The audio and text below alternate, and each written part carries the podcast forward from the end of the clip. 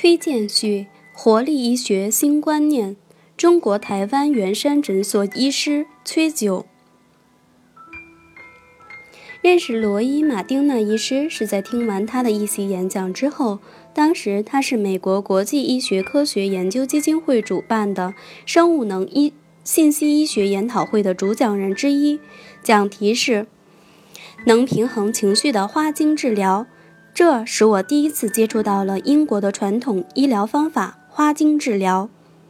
他的演讲以及他提供的资料令我惊奇地发现，他所列举的情绪不平衡多达七十种，而不平衡的原因不只涵盖日常生活中遭逢的幸与不幸、物质、情感得失，还深入探讨到了不同的人面对相同挑战的不同感受与反应。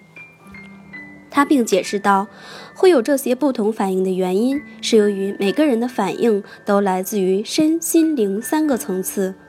而这三者之间具有极其复杂的关系。我非常认同这三个层次，也深深感受到这些情绪反应的复杂性，而且认为每个人不同的个性，也就是这三个层次协调后所表现出来的独特性，这正是每个人宝贵的特质。即使是同卵的孪生子也不会相同的，因此，想要维持平平衡的情绪，就必须有自知之明，在意识层中尽量了解自己的特性。当有情感上负面的不平衡时，就必须从自己的下意识、潜意识中寻求原因。这对一般人来说并不容易做到，因此需要心理学家或精神科医师辅导，否则会造成严重的。心身症、神经官能症，甚至成为慢性疾病的起因。更重要的是，要能从自我第三层的超意识中寻求解答及生命的方向，必须求助于灵性修持或宗教才能办得到。我印象深刻的是，罗伊本来是一位基层的全科家庭医师。他在演讲中简述他如何在习得花精治疗后，关闭他原本生意昌隆的诊所，专心做深度的专业钻研。三年之后，他再开诊，不但专业于平衡情绪，还帮忙研制了多种花精信息制品供应市场，同时开班授徒，举办研讨会、研习营，在临床上推广此一新的疗法。在三年的储备工作中，他并没有特别去攻读现代精神医学，而根据他的成果报告，新疗法的应用成绩斐然。那次是我专程赴美主办大会的负责人之一，因此有机会在三天的会议期间同罗伊进一步接触，知道他在描述情绪不平衡的时候，不仅提到某每种情绪对心情的影响。还很肯定地指出其对心、肝、脾、肺等器官直接的影响，更特别提到每种情绪可以用中医的哪些经络穴道去调整，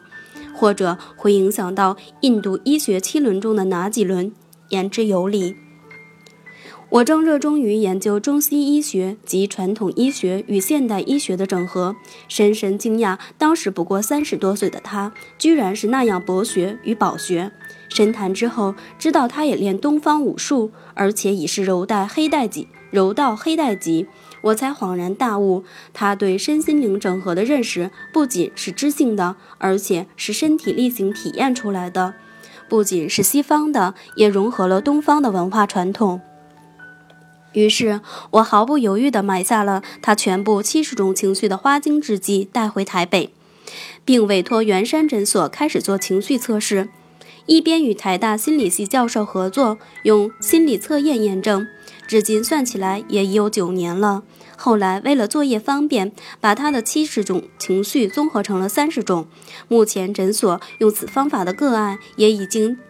累积到了九百多件，治疗结果证明确实能帮助受测者了解自己。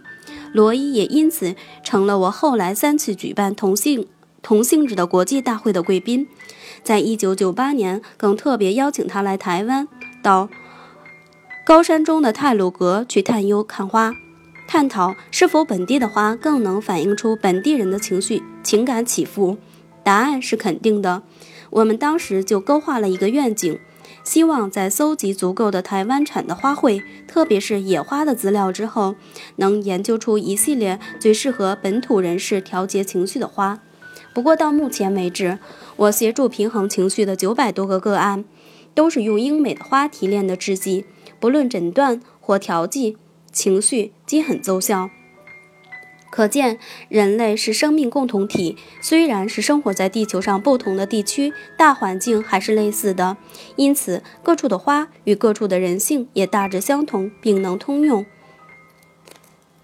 我以非常欣喜的心情细读他的细书，觉得他就好像在身边与我侃侃而谈，就像每次我们在世界不同角落的重逢或暂聚时的情景。读者可以不费力地顺着他的思路，了解到他想带给大家的活力医学的新观念。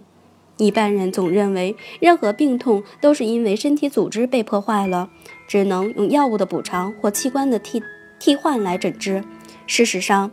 病由心生，境随心转，不仅是事实，而且可以用最科学的数学程式加以证明。